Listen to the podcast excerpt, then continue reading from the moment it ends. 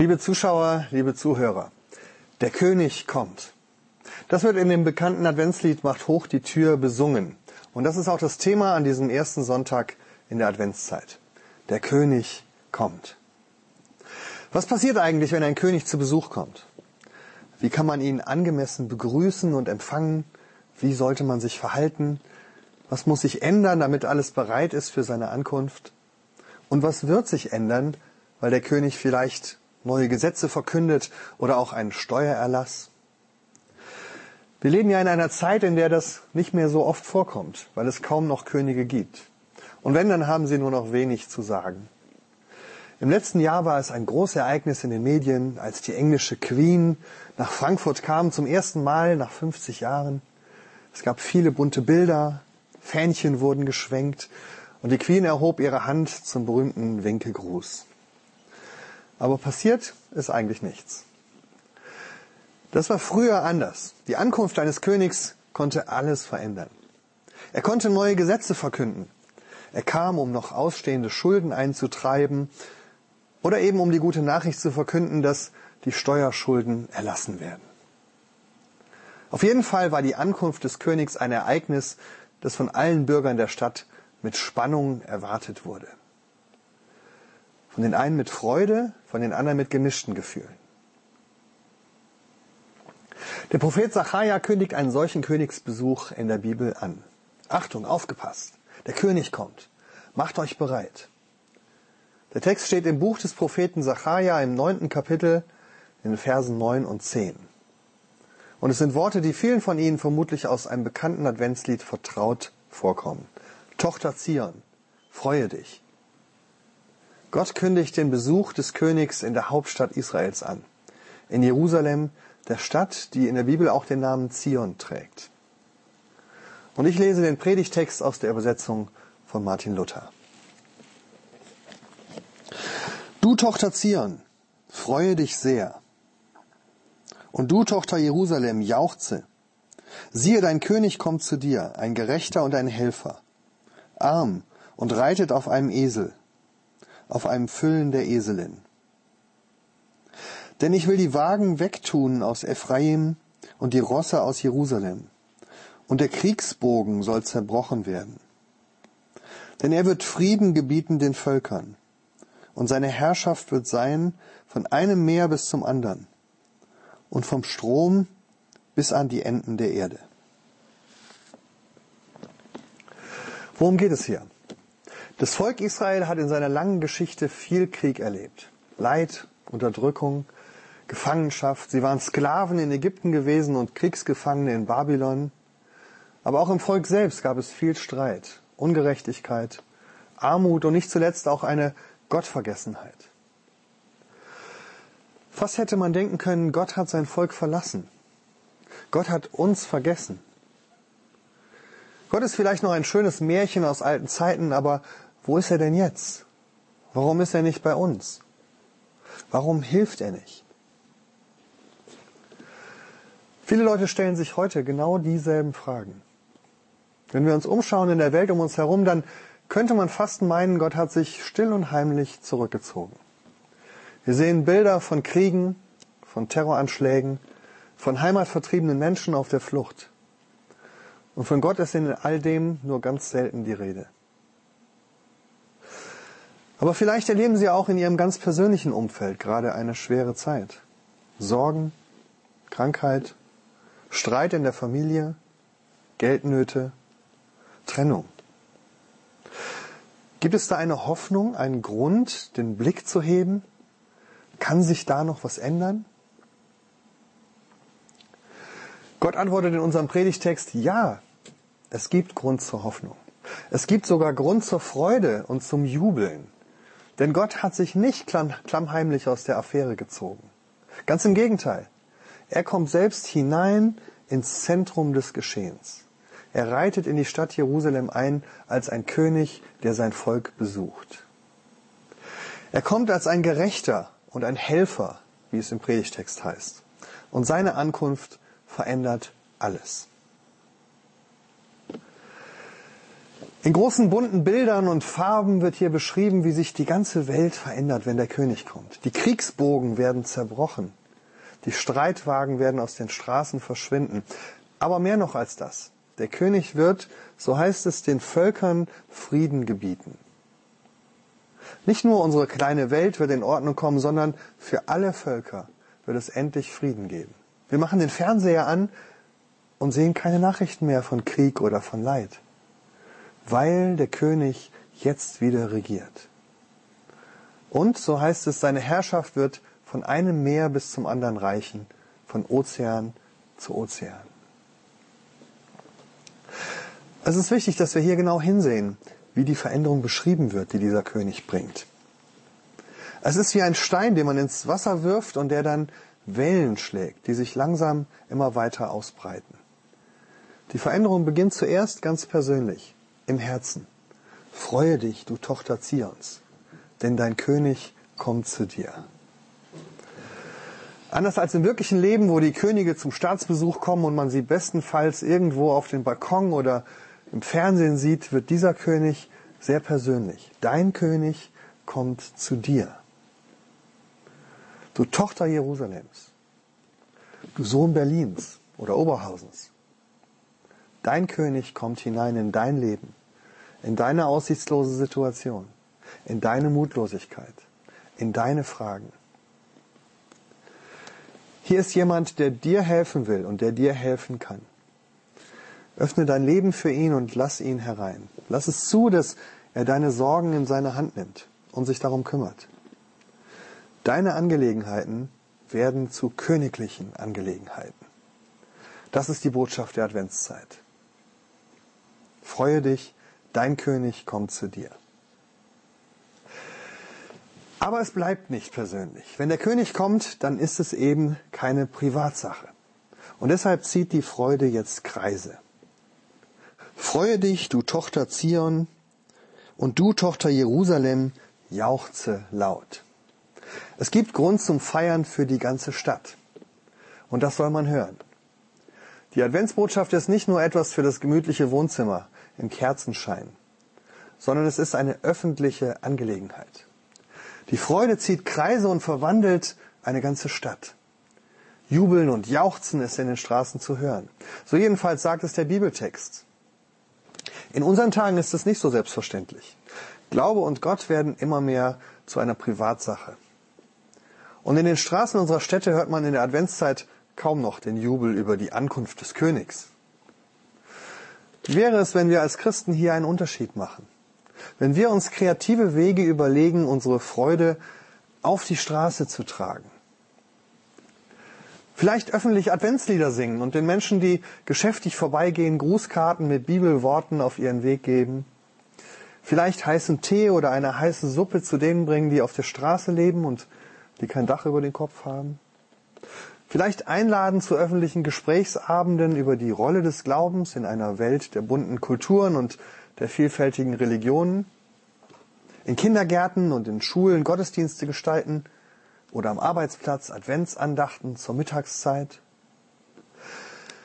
Wie können wir als Christen dazu beitragen, dass die Ankunft des Königs nicht in der Geschäftigkeit des Alltags untergeht, sondern wirklich Stadtgespräch wird? Zurück zu unserem Text. Hier bleibt die Freude nicht einmal innerhalb der Stadtmauern. Der König, von dem hier die Rede ist, bringt eine Veränderung für das ganze Land und dann schließlich für die ganze Welt. Denn er wird Frieden gebieten den Völkern und seine Herrschaft wird sein von einem Meer bis zum anderen und vom Strom bis an die Enden der Erde. Dieser König bringt Frieden für alle Völker, eine weltweite Perspektive. Und das hebräische Wort Shalom, das hier mit Frieden übersetzt ist, bedeutet ja viel mehr als nur das, was Politiker und Diplomaten am Verhandlungstisch aushandeln. Shalom, das bedeutet, dass das Kaputte wieder heil wird, dass die Welt wiederhergestellt wird, so wie sie einmal gedacht war. Dass Schulden beglichen und ausstehende Rechnungen bezahlt werden. Shalom, das bedeutet nicht nur ein Ende der Kriege, sondern auch ein Ende der weltweiten Armut. Keine Sklaverei, kein Menschenhandel mehr, keine Krankheit und keine Tränen. Und vor allem die vergessene Beziehung zu dem, der uns geschaffen hat, wird wiederentdeckt. Menschen finden wieder zurück zu ihrem Gott, und zwar Menschen aus allen Völkern.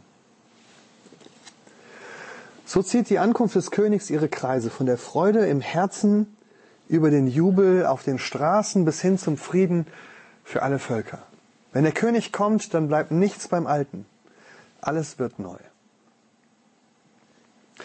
In der christlichen Tradition markiert der erste Advent deshalb auch den ersten Tag eines neuen Jahres. Ja, tatsächlich. Der kirchliche Kalender beginnt nicht am 1. Januar, sondern am ersten Advent. Und die christlichen Feste, die wir dann durch das Jahr hindurch feiern, nehmen uns mit auf einen Weg, an dem wir die wichtigsten Stationen des Neuen Testamentes nach und nach zusammen durchlaufen. Die Geburt Jesu an Weihnachten, sein Leiden und sein Sterben in der Passionszeit, seine Auferstehung an Ostern, die Rückkehr zu seinem Vater im Himmel an Christi Himmelfahrt und die Erfüllung mit dem Heiligen Geist an Pfingsten. So geht es weiter durch den Sommer hindurch, bis wir wieder im Herbst ankommen und an den kirchlichen Feiertagen im Herbst einen Ausblick nach vorne machen. Auf das Ende der Zeiten, das letzte Gericht und wieder die Ankunft des Königs. Der König kommt. Diese Botschaft steht also am Anfang und am Ende des christlichen Jahres. Das ist übrigens nicht nur bei uns im Christentum so. Wir haben an dieser Stelle, wie an so vielen anderen Stellen, als Christen eine wichtige Tradition aus dem Judentum übernommen. Auch wenn uns das oft gar nicht mehr so bewusst ist. Denn auch in der jüdischen Tradition beginnt der Kalender mit einem besonderen Fest. Es heißt auf Hebräisch Rosh Hashanah, der Beginn des Jahres. Und an diesem Fest feiert man, dass die Ankunft des Königs kurz bevorsteht.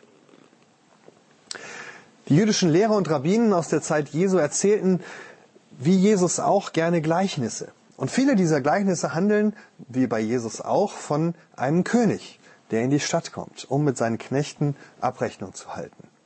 Gemeint ist natürlich Gott, der König der Welt.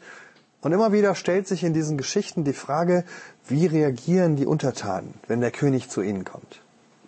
Vor allem angesichts der Tatsache, dass sie dem König doch eigentlich viel mehr verdanken und viel mehr schulden, als sie ihm jemals zurückbezahlen könnten. In einem dieser Gleichnisse ziehen die Einwohner ihrem König entgegen und bereiten ihm einen würdigen Empfang, schon lange bevor er die Stadt erreicht. Der König ist von ihrer Haltung so beeindruckt, dass er der Stadt alle Schulden erlässt. Eine andere Geschichte aber geht weniger glimpflich aus. Hier wird der Steuereintreiber des Königs von den Menschen umgebracht. Aber ihnen wird schnell bewusst, das ist keine Lösung. Denn jetzt haben sie nicht nur die Schulden, sondern auch noch den Zorn des Königs gegen sich. Und ihnen wird klar, nun wird der König mit uns vermutlich dasselbe tun, wie, mit, wie wir mit seinem Gesandten. Solche und ähnliche Geschichten erzählte man sich unter den jüdischen Lehrern zur Zeit Jesu und man erzählt sie bis heute am jüdischen Neujahrsfest. Und immer steht diese Frage im Raum, wie verhalten wir uns, wenn der König zu uns kommt? Gehen wir ihm entgegen oder verstecken wir uns vor ihm? Lehnen wir ihn ab? Wie können wir dem König einen würdigen Empfang bereiten? Im jüdischen Kalender ist das Neujahrsfest deshalb verbunden mit einem ganzen Monat des Fastens und der Besinnung. Wenn der König kommt, um seine Abrechnung mit uns zu machen, dann macht es Sinn, dass wir vorher einmal unser eigenes Leben ansehen und Kassensturz machen. Was gibt es da für unbeglichene Schulden? Was ist da in unserem Leben, das dem König Unehre bereitet? Wo haben wir vielleicht noch etwas mit dem Nachbarn zu klären oder sollten noch einen lange gehegten Streit beenden? Ich habe ja zusammen mit meiner Frau einige Jahre in Israel gelebt und es war für mich immer sehr beeindruckend, diesen besonderen Monat im Herbst zu erleben, in dem man sich vorbereitet auf die Ankunft des Königs. Denn in der Tat ist es bis heute üblich, dass man sich in diesem Monat Zeit nimmt für den inneren Kassensturz und man versucht zu bereinigen und zu klären, was noch zu klären ist. Da werden Postkarten an Verwandte oder an Freunde geschrieben, bei denen man sich noch entschuldigen möchte. In Zeitungskolumnen und Fernsehshows wird öffentlich darüber nachgedacht, was man im zurückliegenden Jahr falsch gemacht hat und was vielleicht verändert werden müsste. Es ist eine kollektive Zeit der Besinnung, der Neuorientierung, der Klärung und der Bereinigung. Eine Zeit der Vorbereitung auf die Begegnung mit dem König. Unterstützt durch das Fasten bei denen, die besonders religiös sind. Dieser jüdische Monat der Vorbereitung ist der eigentliche Ursprung unserer Adventszeit. Ganz ursprünglich war nämlich die Adventszeit auch in der christlichen Tradition eine Fastenzeit. Heute ist es ja oft das Gegenteil. Eine Zeit, die vollgestopft ist, nicht nur mit besonders vielen Keksen, Lebkuchen und Süßigkeiten, sondern vor allem auch mit Terminen, Veranstaltungen und Festvorbereitungen. Wir finden kaum noch die Zeit, uns innerlich vorzubereiten auf die Ankunft des Königs. Aber vielleicht kann es uns hier ja helfen, wieder neu anzuknüpfen an den jüdischen Wurzeln unseres Glaubens. Und diese nächsten Wochen ganz bewusst zu gestalten als eine Zeit der inneren Bestandsaufnahme. Wo stehe ich gerade in meiner Beziehung zu Gott und zu meinen Nächsten? Wo sollte und kann ich noch was ins Reine bringen? Wie kann ich mein Leben vorbereiten auf die Begegnung mit dem König, der kommt? Wenn wir ganz ehrlich sind, dann entdecken wir da noch so einiges, was im Unreinen liegt. Wie wird es sein, wenn der König einzieht in unsere Stadt, in unser Haus, in unser Leben? Sie haben es im Eingang des Gottesdienstes in der Lesung gehört. Im Neuen Testament wird berichtet, wie Jesus auf einem Esel in die Stadt Jerusalem hineinreitet und wie er dabei begrüßt wird wie ein König. Das geschieht aber nicht am Weihnachtsfest. Klar, das gab es ja damals noch gar nicht. Aber es geschieht auch nicht am jüdischen Neujahrsfest, wo es hingehört hätte, sondern es geschieht kurz vor seiner Kreuzigung. Zwar wird er von den Einwohnern Jerusalems mit Jubel begrüßt, wie es sich für einen König gebührt, aber sein Weg führt dann nicht auf den Thron, sondern an das Kreuz, an dem er unsere Schuld begleicht. Und in den Evangelien wird genau hier, beim Einzug von Jesus in Jerusalem, diese alte Verheißung des Propheten Jesaja zitiert, die heute auch unser Predigtext ist. Du, Tochter Zion, freue dich sehr. Und du, Tochter Jerusalems, jauchze. Siehe, dein König kommt zu dir, ein Gerechter und ein Helfer, arm und reitet auf einem Esel, auf einem Füllen der Eselin. Ja, es gibt Grund, sich zu freuen und zu jubeln. Denn dieser König kommt nicht, um Schulden einzutreiben sondern er kommt, um sie zu begleichen. Er kommt als ein Gerechter und ein Helfer. Eines der jüdischen Gleichnisse, das sich die Rabbinen erzählten, handelt von so einem König. Er hatte einen Untertan, der ihm viel Geld schuldete, mehr als er jemals bezahlen konnte. Und immer wieder lud der König seinen Untertan in den Palast ein, zu kommen und seine Schulden zu begleichen. Aber der arme Mann kam nicht, weil er sich fürchtete. Was tat der König also? Eines Nachts, so erzählt es das Gleichnis, stand er auf, ging heimlich aus seinem Palast hinunter in die Stadt, ging zum Haus des armen Mannes und warf einen Beutel mit Gold durch sein Fenster. Als der Mann am nächsten Morgen aufwachte, fand er das Gold und freute sich. Und als er jetzt erneut zum König eingeladen wurde, ging er hin und bezahlte seine Schuld. So konnten sich am Ende beide freuen, schließt die Geschichte. Der König bekam das, was ihm zustand, und der arme Mann war seine Schulden los. Und beide konnten sich freuen. Das ist es, was wir in der Adventszeit feiern. Ein König, der kommt, um Frieden zu bringen. Ein Gerechter und ein Helfer. Er hat alles gegeben, um uns mit sich zu versöhnen. Und wir sind eingeladen, unser Leben für ihn zu öffnen und ihm einen würdigen Empfang zu bereiten. Mit Freude im Herzen, mit Jubel in den Straßen und mit Shalom für die Welt.